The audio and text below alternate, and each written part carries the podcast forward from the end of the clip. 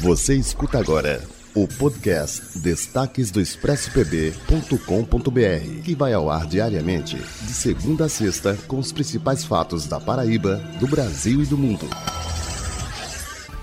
Olá! Os destaques do Expresso dessa segunda-feira traz uma atualização sobre a pandemia de Covid-19 aqui na Paraíba. O Ministério Público do Trabalho e o Ministério Federal da Paraíba recomendaram ao governo estadual para que seja exigido o passaporte da vacinação em estabelecimentos como shoppings e salões de beleza. A ação foi oficializada nesse domingo e, de acordo com o documento, a presente recomendação tem natureza preventiva e corretiva na medida em que seu escopo é um cumprimento da legislação vigente no contexto da pandemia. O material endereçado ao governador João Azevedo pede, em resumo, para que o Estado adote medidas para exigência do comprovante de vacinação das pessoas maiores de 18 anos.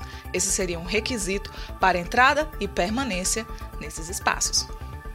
A doença de RAF, também conhecida como doença da urina preta, até hoje intriga os pesquisadores sobre qual seria o agente causador. A associação mais citada, e ainda em estudos, é a contaminação via ingestão de pescados e mariscos. Até a presente data, não existe consenso, mas os sintomas característicos se assemelham à lesão de células musculares esqueléticas. Nesses casos, os pacientes podem apresentar rigidez súbita e dores musculares além da urina escura. Não há tratamento específico, sendo a hidratação venosa a medida mais aplicada para evitar o comprometimento da função renal. No Brasil, dados do Boletim Epidemiológico da Secretaria de Vigilância em Saúde do Ministério da Saúde indicam 74 casos da doença, concentrado nos estados de Alagoas, Bahia, Ceará, Amazonas, Pará, Pernambuco, Amapá e São Paulo. Nesse ano, até novembro, foram registradas quatro mortes. E as coisas para o grupo Itapemirim parecem não estar muito fáceis e devem tender a piorar.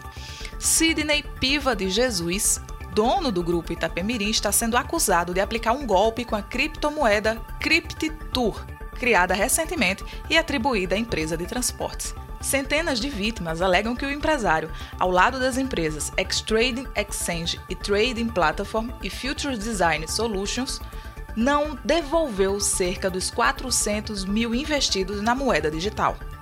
De acordo com as informações, a Itapemirim teria criado a CryptTour para vender 30 milhões de tokens a custo de um dólar cada. A empresa prometia uma valorização de 600% a cada dólar investido nos primeiros seis meses e de 3.600% depois de 12 meses. Entretanto, as vítimas afirmam não terem mais acesso à plataforma dos negócios para pedir o resgate ou simplesmente ter acesso às informações sobre o seu dinheiro. A plataforma, inclusive, foi retirada do ar. Já o suporte do site, segundo uma das vítimas, foi desativado tanto no chat como no WhatsApp.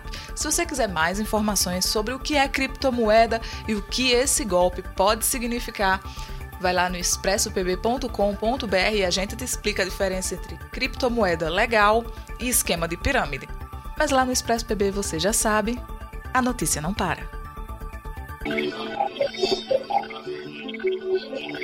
O podcast Destaques do ExpressoPB.com.br tem a apresentação de Amar Alcântara, com resumo da redação para você em todas as plataformas digitais.